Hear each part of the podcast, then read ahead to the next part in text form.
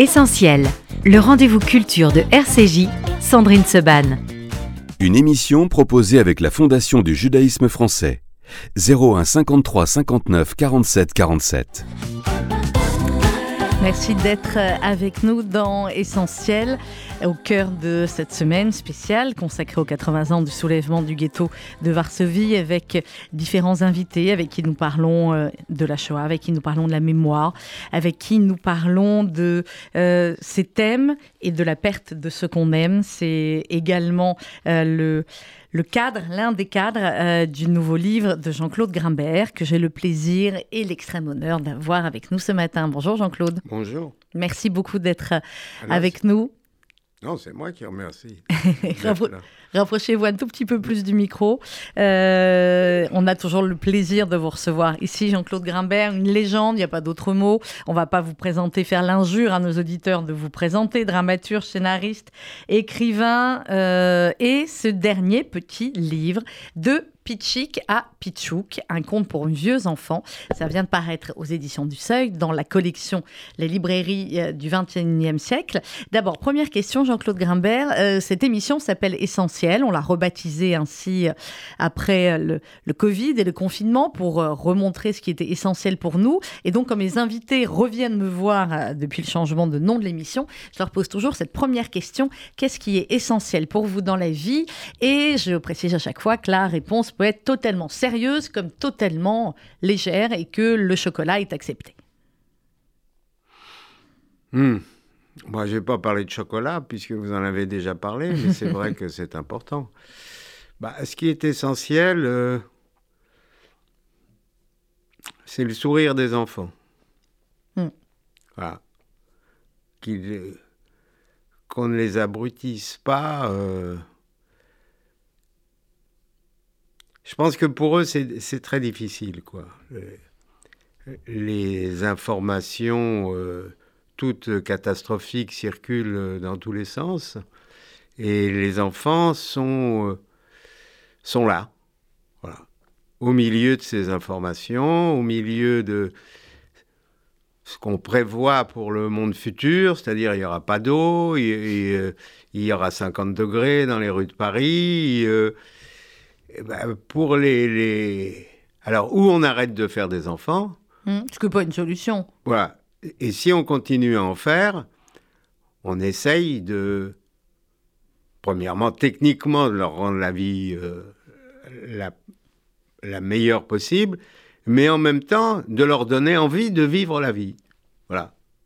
Quelle qu'elle soit. C'est-à-dire que, bon, bah, euh, là, on, parle, vous êtes. Euh, dans le ghetto, les, les gosses, euh, avant d'être morts, euh, et quand ils en avaient la force, jouaient et riaient.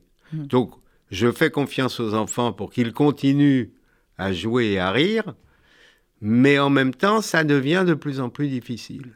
Voilà, l'avenir, le passé est, terrifiant, le présent, euh, dans bien des cas, est terrifiant, et si l'avenir devient terrifiant aussi, qu'est-ce qui leur reste Le Père Noël? Mmh. Ah, vous avez raison, c'est vrai qu'on ne se rend pas compte parfois à quel point le, le présent, les informations, c'est anxiogène pour les enfants. effectivement, il nous reste le, le Père Noël et il nous reste Jean-Claude Grimbert pour écrire des contes pour les enfants et pour les vieux enfants et pour parler du Père Noël.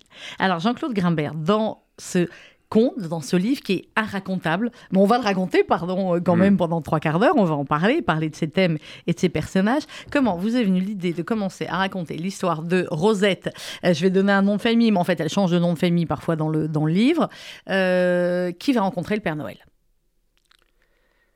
C'est une réflexion de, de, ma fille qui est, qui est est une grande fille, qui est comédienne. qui Et elle m'a raconté, sa fille, ma petite fille, donc, euh, rentre de l'école et lui dit, je me suis disputé avec euh, mon amie, elle cite une autre petite fille, donc elles ont, à ce moment-là, 7 ans et demi, toutes les deux. Voilà. Et je me suis disputé avec elle parce qu'elle m'a dit que le Père Noël n'existait pas. Alors, je lui ai dit, et qui amène les cadeaux? Voilà. Donc je me suis dit, mais elle se cramponne quand même parce qu'elle est, elle est, pour un grand-père, très intelligente. Évidemment. Et peut-être pour quelqu'un de normal, intelligente. Euh, et elle veut croire au Père Noël. Voilà. Et donc, ça m'a donné l'idée. Bon, alors, je venais de, de finir Jacqueline, Jacqueline, qui Mhm. est le, le récit, euh, pas le récit, mais qui est une évocation de la vie. euh, Qui est une lettre d'amour à votre voilà, femme. euh, donc, euh, qui venait de disparaître. Et j'avais du mal à me relancer. Mhm. Voilà. Et donc, et puis aussi un sentiment d'inutilité. Si on écrit des livres, alors il y a des livres bienfaisants, mais il y a eu des livres malfaisants. hein. Le livre n'est pas un, un médicament. Ouais. Voilà. Euh, donc, euh, bah, euh, je voulais écrire quelque chose ou je voulais pas, et je me suis mis à écrire une un conte de Noël. Et puis petit à petit, ce conte de Noël, c'est de ça qu'on va essayer de parler, s'est transformé. Il s'est transformé pour nous emmener du côté de, de Pichik et Pichouk. On va en reparler, mais d'abord, Jean-Claude Grimbert, vous venez de me dire, je me sentais euh, inutile ou j'étais dans une inutilité. Ça veut dire que quand vous écriviez pendant toutes ces années, c'est d'abord et avant tout pour Jacqueline que vous écriviez? C'est elle qui vous lisait en premier? En tout cas, c'est au tout début, j'étais comédien, j'essayais de jouer, j'avais pas de, de... j'y arrivais pas souvent, hein, j'étais- et donc j'avais du temps de libre. Et euh, je pense que c'était pour lui plaire euh, que j'ai commencé à écrire, sans Mhm. doute. Ça a Voilà. marché. Oui. Et, et avec Jacqueline et avec l'écriture. Oui, mais j'étais un grand lecteur. Je lisais à une période un livre par jour. Mhm. Mais j'avais pas du tout, justement, j'avais pas du tout l'intention d'écrire. J'ai commencé le théâtre parce qu'en fait, je ne lisais pas. Je lisais plutôt des grands romans, je lisais plutôt des petits romans aussi, euh, Mhm. et je, je me voyais pas écrivain. Par contre, c'était une manière de faire du théâtre Ouais. pour, pour un comédien qui avait du mal à trouver des rôles. Voilà, donc j'avais des tas de rôles que j'écrivais et Et c'est vous qui me pouviez. voilà. Ouais, et c'est vous qui pouviez les jouer et les Ouais. donner euh, et les donner directement. À quel moment alors après on va revenir au livre, mais puisqu'on part sur l'écriture, euh, à quel moment vous avez commencé à écrire aussi pour euh, pour le cinéma? Pour le cinéma, ça a été après, euh, après l'atelier. Mhm. J'étais en dépression, je n'arrivais pas à écrire. Et Simone Signoret a insisté pour que j'écrive pour elle euh, une sorte de série qui s'appelait Thérèse Imbert. Ah là là, ouais. Et euh, j'ai fini par dire oui. Je et ça a été mes débuts dans. dans... Alors j'avais écrit déjà deux, trois série. petits trucs Ouais. pour la télé. Mais là, c'était le, le grand machin et j'avais une liberté totale. Tout le monde m'avait supplié de le faire. Après, ils disaient, les producteurs, euh, ils, ils convoquaient Simone Signoret et ils lui disaient, mais il ne sait pas écrire pour la télé, il n'écrit pas pour l'image, il écrit chose, pour ouais. le théâtre et tout ça. Alors, elle a prouvé, elle a prouvé. Alors, qu'est-ce qu'on va faire, madame? Alors, Elle disait, on va tourner exactement ce qu'il écrit parce que c'est l'auteur. voilà. Et donc, j'ai été protégé par elle. Et ensuite, ça s'est enchaîné. J'ai fait un- une chose ju- juste après qui s'appelle Les lendemains qui chantent avec Jacques Fansten Mhm. et qui était une histoire de juifs communistes, comment euh, ils apprenaient euh, euh, à leurs corps défendants euh, la réalité. Et euh, On était dans les années 80. dans les années 80. Et le dernier métro en 80 où vous avez coécrit les dialogues avec François Truffaut et Suzanne Schiffman. Hmm. Et quel film, hein, et quel Mhm. dialogue. On va revenir à Pichik, de Pichik à Pichouk. Donc on démarre avec cette, cette héroïne euh, qui, euh, quand, à la lecture du, à l'ouverture du livre, euh, est plutôt triste. hein, elle n'est pas, elle est pas très gaie et elle va rentrer dans sa cheminée. euh, pour euh, pourquoi d'ailleurs? Comment on peut expliquer qu'elle veut rentrer dans sa Bah, elle est cheminée? seule, euh, elle pense à son mari euh, qui est parti. Hmm. Et donc, euh, Elle n'arrive pas à dormir. Voilà, et l'idée de se balader seul, euh, ça ne la tente pas. Et elle pense qu'une balade dans sa cheminée pour voir si le Père Noël pouvait réellement passer par les cheminées, ça lui donne une sorte de... D'occupation, on va dire ça comme ça. de, Non, une balade. Une sorte, une balade, voilà. Alors, il faut dire... Qu'on est la nuit de Noël qu'on est peut-être la nuit de Noël, qu'elle est peut-être chez elle ou qu'elle est peut-être ailleurs. Et, que cette rencontre avec le Père Noël est peut-être... Alors, à coup sûr, c'est pas une euh, rencontre réaliste. Ah bon, il n'existe pas? Voilà, mais euh, il peut exister, mais c'est peut-être elle qui ne peut pas se glisser dans une cheminée. Mm. Elle est quand même très âgée. Et donc, euh, voilà, on Peut-être qu'elle est ailleurs. Peut-être qu'à un moment du livre, effectivement, où elle a l'impression d'être euh, dans une maison de retraite, on va dire ça comme ça, hmm. euh, pas très sympathique, peut-être qu'elle est là réellement. Hmm. Mais on ne sait pas. Voilà, donc on, est dans une... On est en fait dans une enfilade de rêves. Hmm. Voilà de rêve ou de ou de ou de cauchemar ou de cauchemar ou, ou d'impression ou de donc c'est difficile à, parler du. Ah, c'est très difficile, je suis d'accord. On va parler des thématiques, c'est un conte. Voilà. Alors, dans les contes, les, les, vieilles dames peuvent monter dans une cheminée et croiser le Père Noël. Il n'y a pas de problème, exactement. Dans un conte, c'est tout à fait réaliste. Tout est possible. Maintenant, si on se dit, est-ce que cette dame existe vraiment dans, dans cet appartement et tout ça C'est voilà, c'est une manière d'évoquer. C'est une sorte d'autobiographie. Mhm. Voilà. C'est-à-dire, j'ai passé mon temps à écrire des choses sur des, des moments qui n'existaient pas ou même l'atelier, euh, j'ai expliqué toujours que c'est un atelier qui a l'air très réaliste, mais dans lequel, une fois sur scène, on ne pouvait pas faire de vêtements. Hmm. C'était un atelier pas pour faire des vêtements, c'était un atelier pour jouer. Mais le jeu, c'était de faire comme si, on, était dans un atelier. C'est le théâtre. Donc là, le jeu, c'est de penser que c'est une vraie dame. Avec un vrai Père Noël. Ah, moi, Avec un vrai Père Noël. Et que ce Père Noël, il a une vie assez... Euh, dramatique, mm. même tragique. C'est triste, ce Père Noël.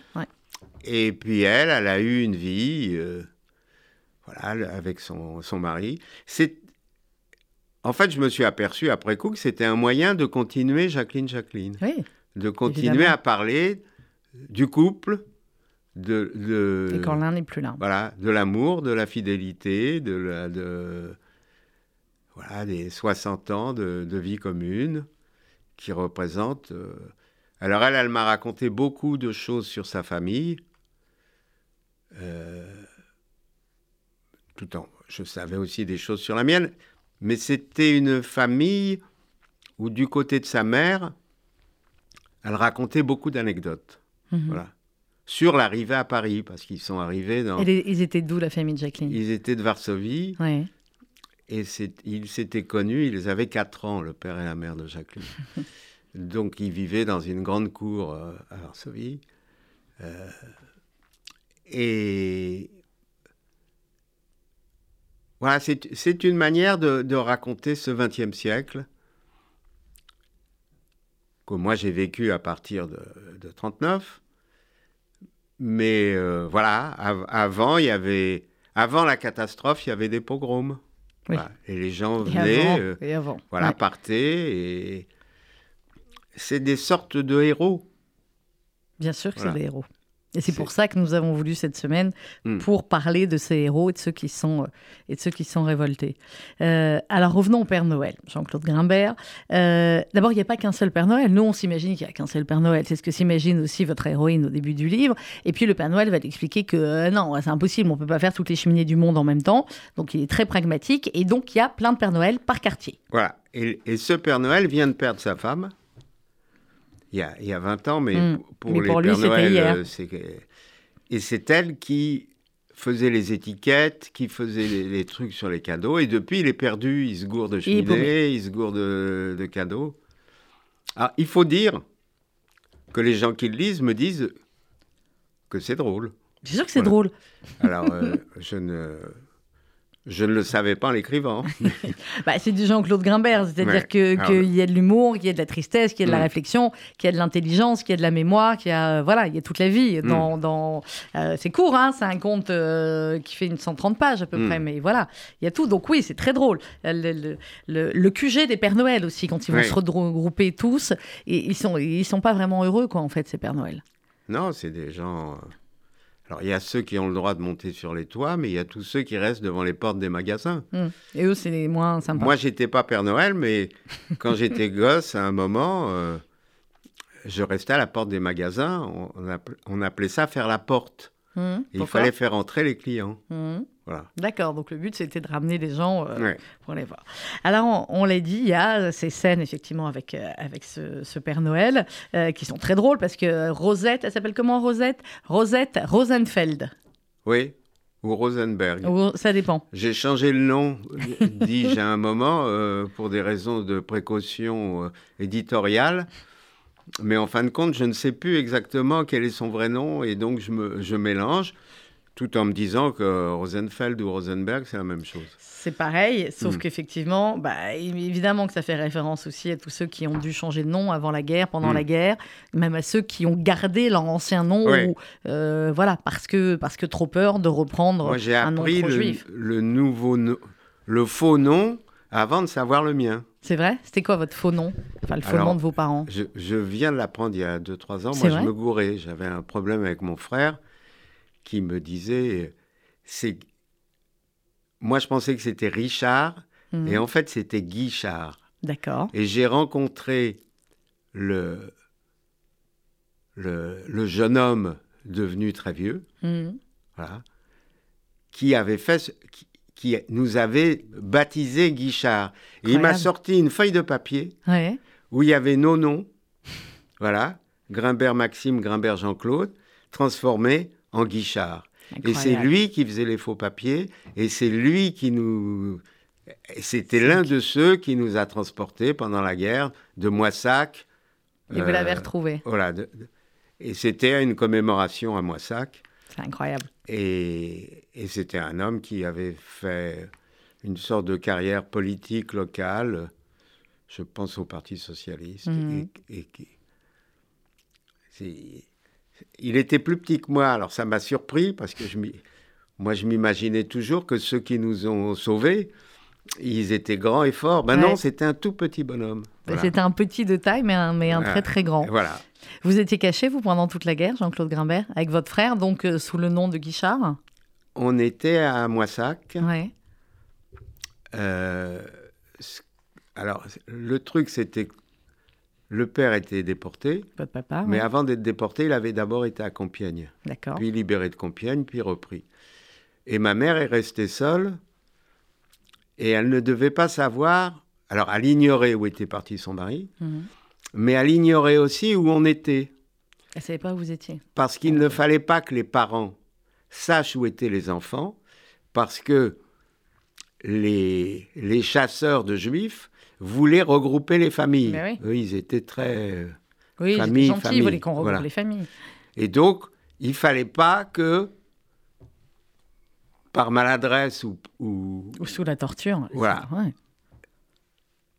Donc, je pense que pour elle, ça a été terrible de, de- de rester à Paris seule, ne où- sachant pas si elle allait retrouver ses enfants, ne sachant pas euh, si elle allait revoir son mari.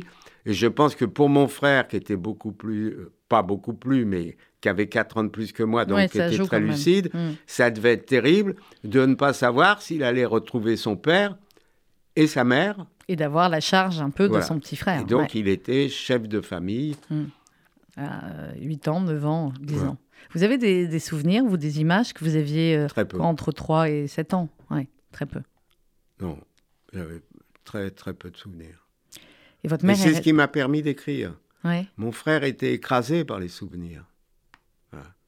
Moi, c'est des souvenirs ou qu'on m'a raconté, ou que j'ai forgé, ou voilà, je me souviens de l'arrestation de mon père, mais est-ce que c'est parce qu'on me l'a raconté plusieurs fois? Mais notre propre arrestation à ma mère, mon frère et moi, on a été emmenés à la mairie du 10e, au commissariat, où il y avait déjà les camions, les autobus et tout ça. Et le commissaire nous a renvoyés. C'est le commissaire qui vous a sauvé, donc. Voilà. Donc, euh, je- ça, j'ai aucun souvenir. Mhm. On vous l'a raconté. Voilà. Alors que mon frère. Ça l'a marqué, ouais. Voilà, il, il était. euh, il m'a expliqué. Mais des fois, il y a des choses qu'il m'explique euh, 80 ans après. hein. Voilà, des impressions qu'il a gardées pour lui ou, Qui ou lui reve- reviennent. Je pense, voilà, c'est un conte pour vieux enfants c'est ce que vous dites dans le parce livre. que ouais. c'est. Plus on vieillit, plus on se rapproche de son enfance. Et plus on la vit. Voilà. la revue, mais c'est ce qui est toujours très surprenant chez les, chez les jeunes de votre âge, Jean-Claude Grimbert, et chez d'autres. On en a vu beaucoup euh, cette semaine, notamment lundi, il y avait Régine Friedman qui était là et, et sa sœur, 90 ans, rescapée du ghetto de Varsovie. Ce qui nous frappe toujours, c'est la précision de, de, de leur mémoire, de leurs souvenirs. Ah. Et on se dit toujours, est-ce que c'est parce qu'ils ont vécu des choses terribles que ces souvenirs sont ancrés entre eux, ou est-ce que ce sont des, des, des- ou est-ce qu'effectivement vous avez raison et c'est euh, finalement des années après que les souvenirs reviennent et reviennent. Quand on est enfant, on ne vit pas son enfance. On vit. Et quand on est vieux, l'enfance est revécue. Voilà. Avec cette, cette connaissance qu'on a de la vie et l'importance que, que- Voilà, par exemple, avec mon frère, il y a très peu de temps qu'on se considère comme des survivants. Or, il est évident que si ce commissaire avait été plus avide de, de juifs à se mettre sous la dent, euh, bah, français ou non, là. il nous aurait embarqués. Quoi. On était embarqués. Mm. Donc, on est quasiment descendu du camion. Quoi. Et votre maman aussi. Et ma maman aussi. Et comment votre mère a pu vous confier alors à une famille euh, de juifs C'était pas des familles, hein, c'était une organisation. C'était une organisation. Le Moissac, c'est une maison d'enfants qui Oui. était tenue par les euh, l'équivalent des scouts. euh, Oui, oui. Voilà, les- C'était le réseau Mossack, voilà, maintenant que vous me redites. Euh, on va revenir à... C'est où d'abord Pitchik et Pitchouk Ça existe régulièrement? C'est vers euh, Pichepoy. Le fameux Pitchipoy Ouais. qu'on qu'on donnait aux enfants ou, ou qu'on qu'on citait pour ne pas dire aux enfants un autre Parce qu'on nom? ne savait pas où ils partaient. Hmm. Voilà. On Ils- disait ils partaient à Pitchipoy. voilà. Et, et- et ma mère, je pense que c'est une expression de ma mère. Elle ne parlait pas de Pichepoy, mais elle Hmm. disait, euh, si par exemple je disais mais où on va, elle disait à Pichouk ou à Pichik. Voilà. Alors donc, euh, j'ai mis ces deux Städte près de la ville où ma mère, où les parents de ma mère ben, votre mère était. euh, sont nés. Hmm. Voilà.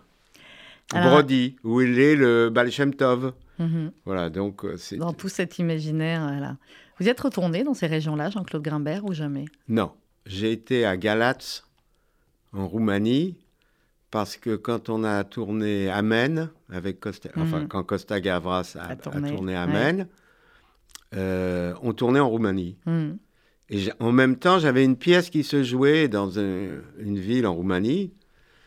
Et donc, j'en ai profité pour voir la ville natale de mon père, qui s'appelle Galatz, où, à part le cimetière, il n'y a plus rien de juif. Sinon, une synagogue fermée, Mhm. avec quelqu'un qui n'avait pas l'air très sympathique, euh, qui, nous a dit c'est l'heure du déjeuner, la synagogue est fermée. Voilà, bon. Donc on a dit, mais on est de passage. Ah ben, fallait téléphoner, fallait prendre rendez-vous, fallait. Voilà. bon. Donc vous ne l'avez pas vu. Et Que- donc été très impressionné par le cimetière. C'est comme si j'entrais dans un endroit où il y avait toute ma famille. Il y avait des tas de noms Mhm. que je connaissais. Il y avait énormément de Segal, par exemple. Bon, j'étais un ami de Gilles Segal. Et donc, euh, il y avait beaucoup de Goldenberg, il y avait beaucoup de... Voilà, c'était... Mais sinon, bah, c'était une ville euh, défigurée par le, Par le communisme. Mhm. Voilà. une- Ces, vi- ces villes affreuses qui ressemblent à, à des banlieues, même jusqu'au cœur de la ville. quoi. Alors, dans, dans, votre livre, Jean-Claude Grimbert, de Pichik à Pichouk, aux éditions du Seuil, il y a, on l'a dit, c'est un conte. On ne peut pas raconter ce livre comme je raconterais un, un roman ou un autre, parce qu'il est inracontable. Donc, c'est pour ça que je prends des, des, petits extraits. Et il y a ce moment où, effectivement, euh, eh bien, ils sont, les, gens sont, sont ensemble. Il y a une famille euh, qui est ensemble. Ils sont quatre, le papa, la maman et, et, et deux enfants. Et euh, ils font des, des photos. Euh, ils sont sur le boulevard Rochechouart, ils se promènent, ils sont dans un, dans un square. Et puis à un moment donné, effectivement, euh, le papa adore euh, prendre en photo. Il s'assoit sur un banc, notre banc, notre banc du dimanche. On est bien serrés, là ensemble tous les quatre. On est heureuse. Enfin, je suis heureuse. C'est dimanche, il y a du soleil. Puis il y a des flics à vélo qui passent. Et vous dites un petit peu plus loin.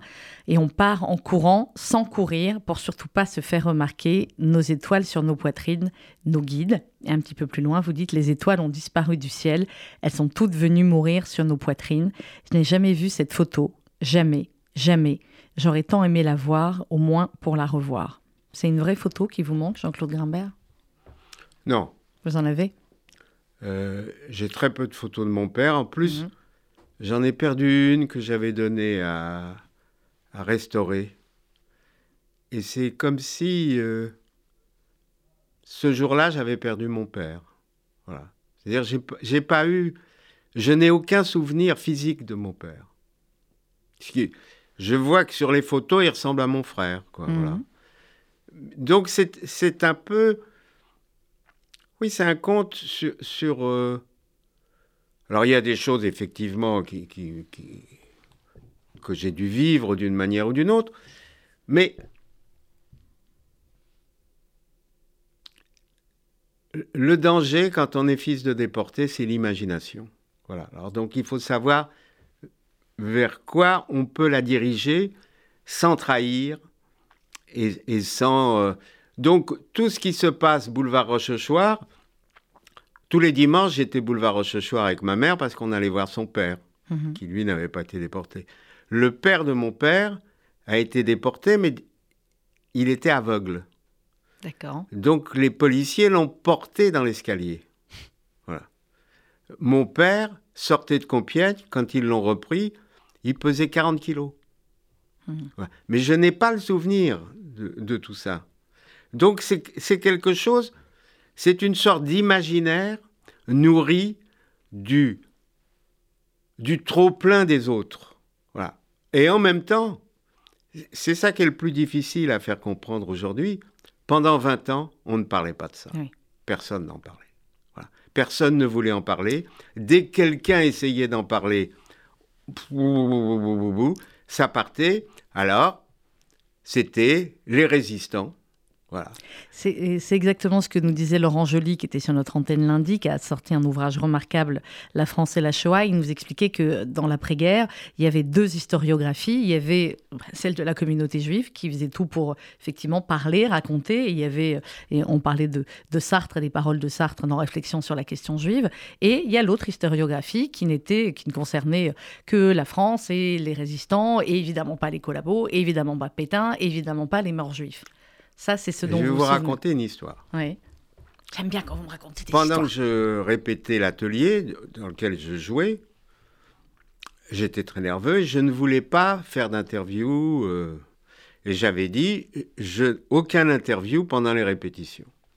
Et puis ils ont insisté, puis une dame euh, est venue d'un grand journal qui était sympathique, euh, avenante. on se connaissait, elle m'avait déjà interviewé et tout. Et alors ils ont dit, tu peux pas lui refuser et tout ça. Et je me suis retrouvé avec elle dans, dans une petite bibliothèque au théâtre de l'Odéon, entourée des, des, œuvres de Molière, Beaumarchais, tout ça, machin. Et donc elle, elle me dit, vous, vous avez écrit euh, Dreyfus qui se passe avant, euh, on n'appelait pas encore la, ça la Shoah, avant euh, la, la Seconde Guerre mondiale. Puis vous avez écrit, vous, là vous avez écrit l'atelier qui se passe après. Est-ce que vous ne trouvez pas qu'il manque quelque chose? Alors je dis une pièce sur la guerre. Hein? Elle me dit oui. Alors j'ai dit bah écoutez, je me sens pas encore capable d'écrire ça et je pense que le public ne serait pas capable de, de l'entendre. Alors elle me dit mais pourquoi? Je lui dis euh, peut-être que les gens seraient pas contents d'apprendre que c'est Pierre Laval qui a insisté pour qu'on déporte les enfants aussi. Avec les parents. Mm. Voilà. Et elle me dit, mais qu'est-ce que vous vouliez Qu'on fasse de tous ces enfants sans parents errant dans les rues? Voilà. Et on pouvait peut-être les sauver. Et donc, je lui ai dit, à ce moment-là, il n'y a plus qu'à se foutre une grenade dans le cul. Elle me dit, pourquoi vous me dites ça? Alors, je lui dis, mais on parle, on discute, et je suis parti. Voilà. Et après, je me suis aperçu que c'était pas son argument à elle, Mm. C'était un argument qui était répété par des tas de gens. Voilà. Donc, il y a quelque chose. Moi, je suis un citoyen d'un pays où la police de ce pays a arrêté mon père pour une raison tout à fait, pas mystérieuse, mais tout à fait folle. C'est à, à supposer que la police aurait dit ben, ben non, nous on fait pas ça, on n'arrête pas des, on va pas arrêter des pères de famille. Voilà, c'est tout, le problème de la résistance. Et euh, on parle aussi du ghetto de Varsovie, c'est-à-dire les héros du ghetto sont des héros, mais mon père n'est pas un héros.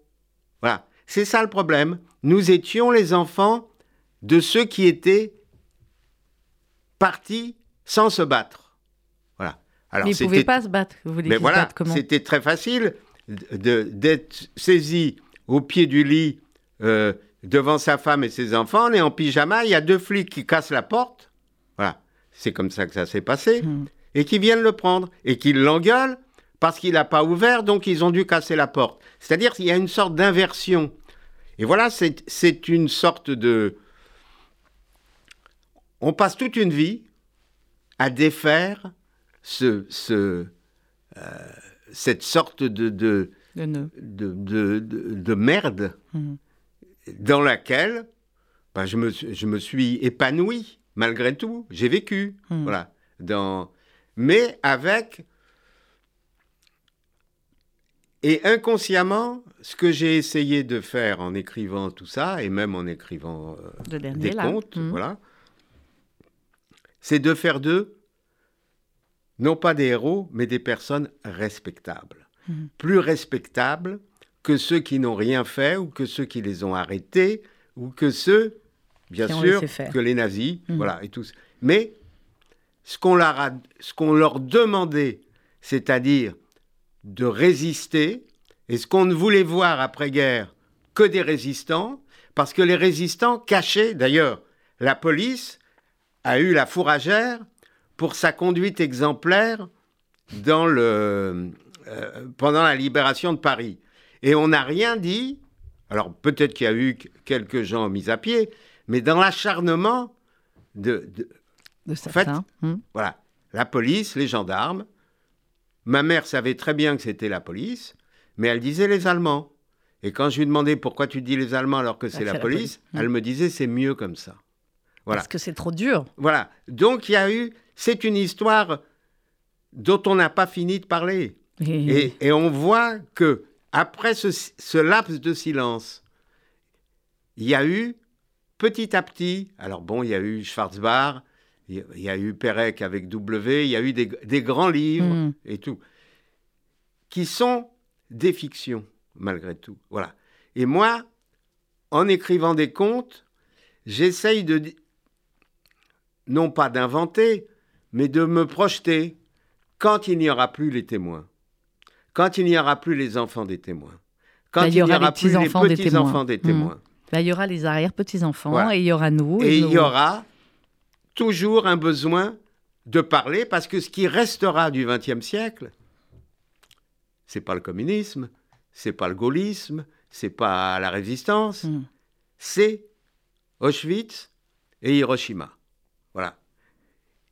Le XXe siècle, si la civilisation euh, euh, continue, bah, ce sera résumé dans ces deux choses-là. Et malgré tout, il faut écrire et il faut essayer, tout en évoquant l'atrocité, voilà, l'innommable, il faut essayer de captiver les enfants et les, même les vieux enfants. Et les vieux enfants Voilà. dont on Et- fait partie. Voilà. Et c'est ce qui se passe dans le, dans le livre, euh, Jean-Claude Grimbert. Il y a, alors il y a des moments, effectivement, où notre Rosette, euh, elle est, est-ce qu'elle est dans cet endroit-là ou pas? On ne sait pas. Chacun euh, a sa lecture. Elle est dans une sorte de, de maison de retraite euh, où on boit de la verveine, on mange des salsifis. C'est pas bon. Hein. Et, et on a des masques. Et on a des masques. Et, et la personne qui s'occupe d'elle, qui amène à manger, n'est pas forcément très sympathique. Elle a un petit voisin qui vient la voir.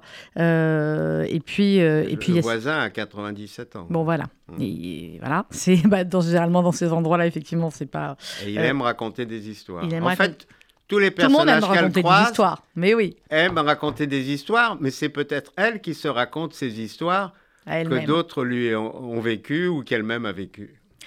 À un moment donné, notre Rosette écrit à tout prendre, il faut reconnaître que vieillir n'offre pas que des avantages. Par ailleurs, ne pas vieillir semble une option qui présente également quelques désavantages. Hmm. Vous je n'êtes pas vieux aujourd'hui, vous n'êtes jamais je suis vieux. euh, hésitant. Il y a des jours où je me dis quelle chance j'ai de vivre encore. Et puis il y a très souvent, surtout depuis le départ de Jacqueline, où je pense que c'est une escroquerie. Quoi. Bah non, c'est pas une escroquerie. non, on Ah a bah. besoin de vous encore. Chacun. euh, On a besoin de vous lire, on a besoin Mm. de vous entendre. hmm. Il y a ces, il y a ces numéros. Euh, à un moment donné, elle, dit un jour même avec un copain comme toi, tu as joué son numéro au loto ou je ne sais quoi, mais tu n'as rien gagné, tandis que lui a joué le tien et il a été remboursé. Tu en as conclu que tu avais un meilleur numéro que lui. D'ailleurs, tu le pensais vraiment, tu pensais ça, alors que tant d'autres numérotés ont eu le sort que l'on sait. Toi, tu avais tiré un bon numéro, tu t'en étais tiré. Hmm. C'est les numéros. Alors, c'est- dans le silence qui, euh, qui régnait dans ces années-là, dans les ateliers où j'ai travaillé comme apprenti, et surtout dans l'atelier où ma mère travaillait, j'allais la chercher le samedi midi en sortant de l'école. Et à côté d'elle, il y avait une dame brune qui s'appelait Madame Bella.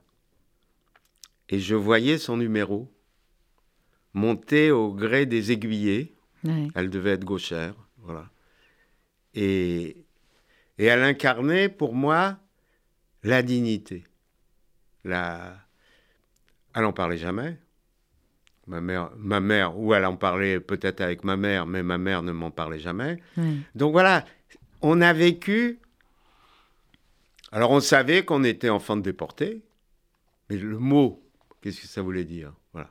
Alors d'abord disparu, après décédé, après déporté, après déporté, mort à Drancy, après mort à Auschwitz, qu'on peut faire mettre des années après. Voilà.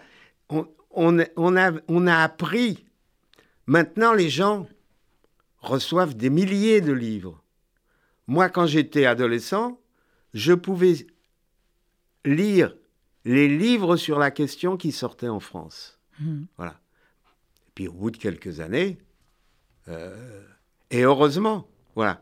Ce sont les historiens qui ont construit notre histoire. Oui. Ce sont les historiens qui nous ont donné cette force, voilà, et qui ont fi- on a fini par triompher avec nos récits. C'est-à-dire que même les gens qui sont absolument pas concernés, ils se sentent obligés maintenant dans leur fiction de mettre un ancien déporté, d'en d'en parler. Voilà. Ça a envahi le monde. Ce, qu'il ne- ce que le monde ne voulait pas voir et ne voulait pas entendre, ça leur est- ils l'ont vu au cinéma, ils l'entendent à travers les témoignages, les livres. Et puis, il y a cette exemplarité vraiment du travail historique. Alors, ce qu'il faut savoir, c'est que quand Léon Poliakov écrit Oui. Le Bréviaire de la haine, ça sort en 50, tout est dit dedans. Tout est dit, et pourtant, euh, Voilà. je ne veux pas me tromper, mais je pense pas qu'à ce moment-là, beaucoup l'aient lu, ou beaucoup Voilà. en tout cas en ait parlé. Voilà. euh, et Voilà. Il a fallu des années pour que son travail soit reconnu, et ensuite celui de, de Klarsfeld et, et, euh, et d'autres. Euh, les enfants de Pichik et de Pichipoy, vous dites qu'ils sont, ils sont à Bagneux. Euh, quant à vous qui lisez ce récit incohérent, je vous cite Jean-Claude Grimbert, si jamais vos pas vous entraînent à Bagneux, vers la 91e division, arrêtez-vous un instant, ne serait-ce que pour poser deux, trois cailloux, signalant votre passage sur le marbre du caveau des enfants de Pichik, Pichouk et environ, puis prenez le temps de jeter un œil sur la haute pierre qui se dresse à côté du caveau. Sur cette haute pierre sont gravés, serrés, serrés, une foule de noms et de prénoms, dont ceux de Baruch et Zina, une foule de noms difficiles à lire, à écrire et à prononcer, seule trace de leur passage sur cette planète devenue incohérente. Ces noms gravés dans la pierre, dure et froide, sont parmi les millions d'autres les témoins de la barbarie des temps, de ce temps des cheminées qui les crachèrent dans les cieux à deux pas de Pichik et de Pichouk. Ils sont là-bas pour vous Ils sont là où on écrit leurs noms Ils sont partout, quand on y pense Je pense que la, cheminée du début et, les, cheminées qu'on évoque font qu'ils sont partout dans... Ils sont dans... Voilà, pour les croyants, ils sont quelque part. Euh, pour moi, ils sont dans. Pas dans nos souvenirs. Ils, sont dans, dans, nos poitrines. Voilà. Ils sont dans, notre souffle. Voilà. Moi, je ne peux pas voir. Je peux pas sentir un feu sans penser à l'odeur qui devait régner. C'est-à-dire, je vois le monde de, presque depuis mon adolescence, à travers le, ce que j'ai appris peu à peu de la réalité de ce qu'a été l'extermination. Et c'est et c'est cette association permanente d'idées qui surgit à n'importe quel moment, au moment les, les, mmh. les, plus joyeux, euh, ou les plus vivants, ou les plus euh, voilà. Je pense que c'est c'est un conte qui se nourrit des associations d'idées. Voilà. ces associations que... d'idées surgissent sans que vous ayez conscience que vous pensez à ci ou à ça. C'est clair que c'est un livre qui peut se lire à beaucoup, beaucoup de lectures, Jean-Claude Grimbert, et qu'il et qu'il faut relire pour comprendre euh, toutes les lectures. Euh, vous parlez yiddish, vous? Non. Non. Parce que quand j'étais apprenti, à 14 ans, j'étais dans, dans des ateliers ouais. où on parlait yiddish, et moi, je voulais partir de ces ateliers. Je ne voulais pas travailler. Parce Donc, que... euh, et puis, c'était la langue, c'était la langue pour moi des morts. Mmh. Ah. C'était une langue qui, qui, me... Et je regrette beaucoup de ne de, pas parler yiddish. encore.